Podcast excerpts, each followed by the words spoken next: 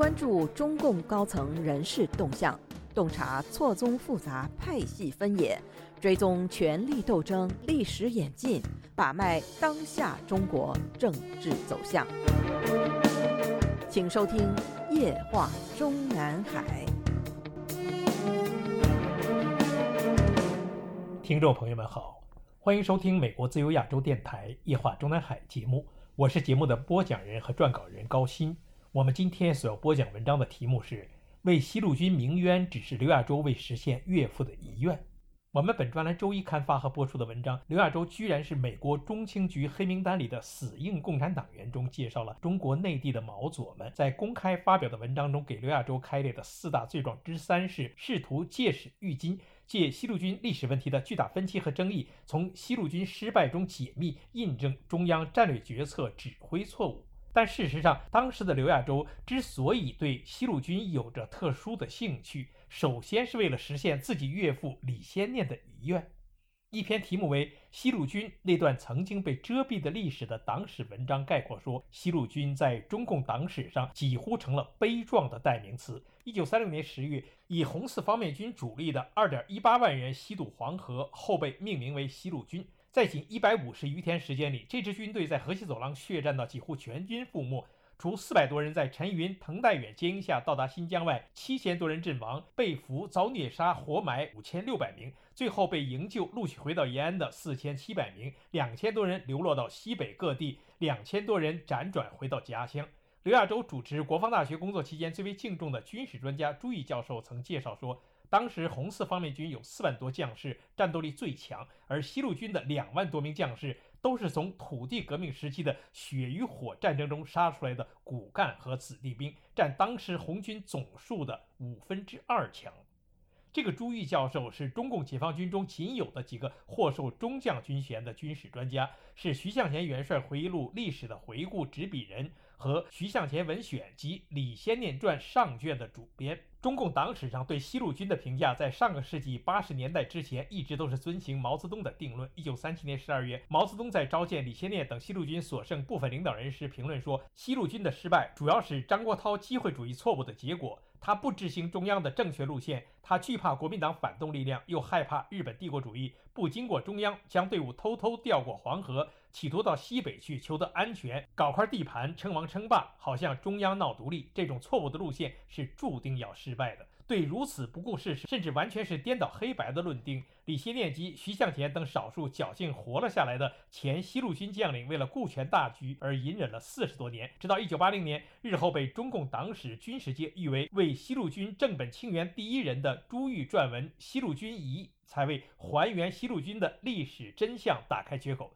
如上故事，如果详细介绍，至少也要数万字篇幅。这里只能跳跃式的简述一下。一九八零年十二月二日，此前不久才被安排到徐向前元帅办公室任职的朱玉，以朱玉笔名写了短文《西路军遗》。因为话题敏感，在曾经的红四方面军老战士、时任成都军区司令员陈明义的支持下，几千字的文章印了若干份。以为修改战史提供参考的名义发到红四军的老干部手中。此后，朱玉又发表了《把历史的内容还给历史：西路军问题初探》和《被否定的历史和被历史的否定》两篇文章，都仅限于内部发行的刊物上发表。与此同时，朱玉的这篇《西路军遗》出现在邓小平眼前。邓小平对文章非常重视，将《西路军遗》批给了李先念。李先念被朱玉称之为西路军的骁勇战将之一。朱玉本人日后接受记者采访时表示，现在也没弄清楚小平同志是从哪个渠道得到这篇文章的。但刘亚洲弟弟刘亚伟的一个朋友曾经对笔者说，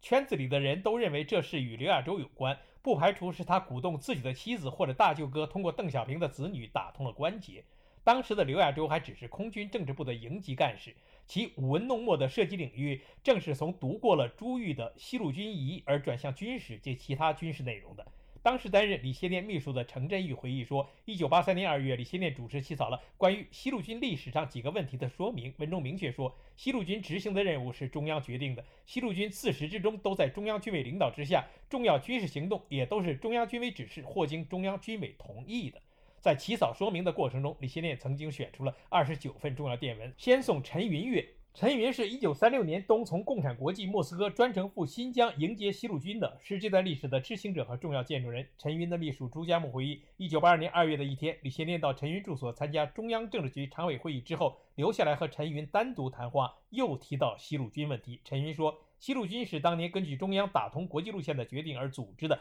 西路军问题是一件和自己有关的事。我今年七十七岁了，要把这件事搞清楚。邓小平看了李先念的说明和陈云的表态信后，于一九八三年三月二十二日批示赞成这个说明，同意全舰存档。程振声解释说，全舰是指当时还选送了一批电报在内，当时的其他中共中央政治局常委都圈阅同意了这个说明。但是，即使是邓小平对西路军的历史已做公开表态的情况下，当时对西路军的重新评价仍有巨大阻力。一九八四年。八一电影制片厂拍摄电影《祁连山的回声》，仅因片头解说中有“西路军奉中央军委命令西渡黄河，打通国际路线”一段，就被责令将拷贝全部收回，砍掉这几句话后再重新发行。更有甚者，一九九一年，党内理论左派把持的中央党史研究室编写的《中国共产党历史上卷》出版。对西路军问题仍沿袭此前毛泽东的定论。李先念得知后非常生气，他当即给中央党史工作小组的领导人写了一封信，严厉斥责说：几十年来一直说西路军是奉张国焘之命西渡黄河的，甚至说西路军是张国焘擅自组成的，西路军是张国焘错误路线的牺牲品等等。现在中央正式出版的党史版本，竟用如此含糊不清的春秋笔法，对得起壮烈牺牲的一万多名西路军将士吗？不得已的情况下，时任中共中央总书记江泽民亲自出面安抚李先念，责令中央党史研究室有关负责人作出检讨，而已经印刷的书籍被悉数收回、修改、重印。有党史资料记载说，直到临终前的几个月，李先念还经常向身边的工作人员回忆西路军悲壮的一幕：战士们自动排成左右两排厚厚的人墙，掩护李先念、程世才和军部机关从中间通过。敌人的子弹一排排的射来，许多指战员倒下去了，鲜血染红了通道。临终前，李先念还叮嘱守候在身边的儿女刘亚洲等人，再让国家花一次钱，把我的骨灰撒在祁连山。您现在收听的是自由亚洲电台夜话中南海栏目，高鑫主持播讲。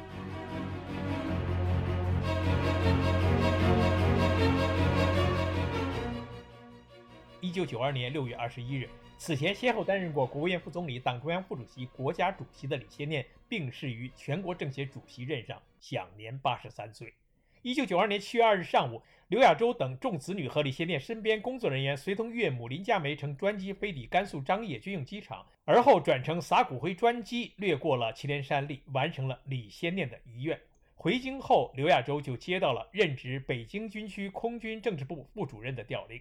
就在李先念去世当年，我们在自由亚洲电台播发了“五十年冤魂尚未昭雪，未亡人又成新鬼”李先念与中共西路军恩仇记一文。文中说，今年六月辞世的前中共国家主席哀荣备至，但许多人并不知道，李先念一生中追随中共几十年，其中的绝大部分时间并不得志，尤其是当年在毛泽东手下，一直是扮演着一位不敢多说一句话，更不敢多说半句话的可悲角色。原因就是他在三十年前曾经是被毛泽东所排挤打击的中共红四方面军张国焘的旧部。二零零一年十一月七日，江泽民以总书记身份在徐向前元帅诞辰一百周年座谈会上高度肯定了西路军的历史作用。这是继一九八四年邓小平、陈云等中共十二届中央常委明确表示赞同李先念关于西路军历史上几个问题的说明之后。中共中央对西路军所做的公开结论，而刘亚洲也正是在这个大前提之下，才放手大写特写西路军血泪史的，实在算不上是离经叛道。二零一五年年底，刘亚洲与中共原国防部长秦基伟之子秦天一起，专程到了红军西路军鼓浪战役烈士陵园，向烈士敬献鲜花并默哀致敬。当时的秦天刚刚从刘亚洲手下的国防大学科研部部长任上被提拔为解放军军事科学院副院长，日后的秦天又担任过武装警察部队总部的参谋长和武装警察总部的副司令员。这里要特别穿插一句：这个秦天虽然日后也未被习近平进一步重用，但在武装警察部队副司令员位置上超龄退役之后，还是在今年三月被安排了第十四届全国人大常委会外事委员会委员的二线职务。相比于这位武警退役中将，此前的刘亚洲以国防大学上将政治委员之身，未满六十五岁即被一退到底，至少可以证明习近平当时已经对刘亚洲成见颇深。中国境内的毛左们批判说，刘亚洲以研究历史教训为由，以此印证中共决策指挥错误是导致西路军失败的根源。刘亚洲借史喻今，质疑党中央和中央军委决策指挥的正确性和权威性，并由此动摇党对军队绝对领导的根本原则，抵制军委主席负责制，这才是刘亚洲主张研究西路军历史的真实目的。但如此上纲上线的评论内容，实在是委屈了刘亚洲。曾经担任过中共党史研究室副主任的李新生前在他的回忆录《流逝的岁月》，李新回忆录中流露过中共政权因人废史的两个例子：一是因为批判彭德怀而掩饰军史；二是西路军军史。在揭露中共当年的官修西路军历史的谬误部分，李新介绍到，甘肃高台平原大队有不少西路军当年失散下来的人，从他们那里知道不少西路军当时的情况。过去教党史时。就知道西路军是在甘肃高台地区被马家队伍打败的。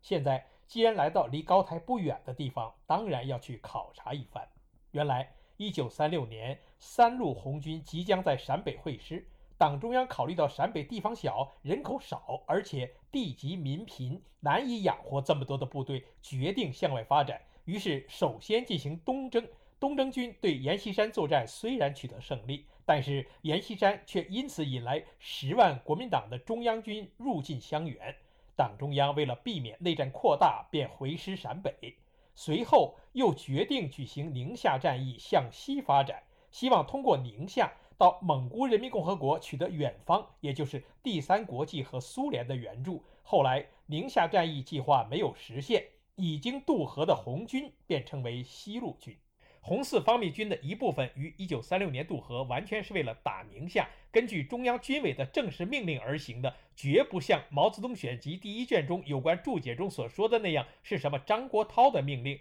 至于十一月改称西路军，不但有中央军委的命令，而且有中共中央的决定。李欣更具体的回忆说：“我到甘肃高台考察时，对西路军的原委并不清楚，当时事情是到八十年代才搞清楚的。”我根据高台一战的地形地物和残垣废垒，想象当年红军顽强奋战的情形，既无限敬仰，又不胜感慨。我弄明白了这次战斗是一九三七年三月的具体日期之后，心中又极为愤懑。毛选中，毛泽东在中国革命战争的战略问题中这样写道：“为敌人吓倒的极端的例子是是退却主义的张国焘路线。红军第四方面军的西路军在黄河以西的失败，是这个路线的最后的破产。”可毛主席写这篇文章的时间是一九三六年，他怎么能在一九三六年就预见到一九三七年西路军的失败呢？很显然，这是毛驻编委们帮助整理成这样的。李新还回忆说，当年西路军的前进、停止、后退、再前进等等，中央都有指示，而这些指示又都是根据党的中心任务发出的。西路军除了很短的时间失掉和中央的电讯联系外，凡能通电报的时候，都是按照中央的要求行事的，怎能把西路军失败的这笔账挂在张国焘的头上呢？尽管张国焘的错误很多，罪该万死，也不能如此对待呀。更何况西路军有两万多人呢，无怪乎徐向前、李先念等人和西路军所有的同志都对此始终不服。李新在回忆录中总结道：“对于党内斗争如此的复杂而残酷无情，我此时才有所领悟。”相比于这位曾经的中共中央党史研究室副主任李新，当年刘亚洲在其有关西路军史实的著述内容中，根本未着眼于揭露党内斗争之残酷无情的角度，只是更多着墨于西路军牺牲将士们的惨死和幸存者们的苦难。而这正是习近平在内部讲话中所严厉批判的所谓“拿党史国史说事，以偏概全，攻其一点，不及其余，把形势说得一片漆黑”。详细的分析内容留待本专栏的下篇文章继续介绍。听众朋友们好，我们今天的夜话中南海节目就播讲到这里，我是节目的播讲人和撰稿人高希，谢谢各位收听，我们下次节目再会。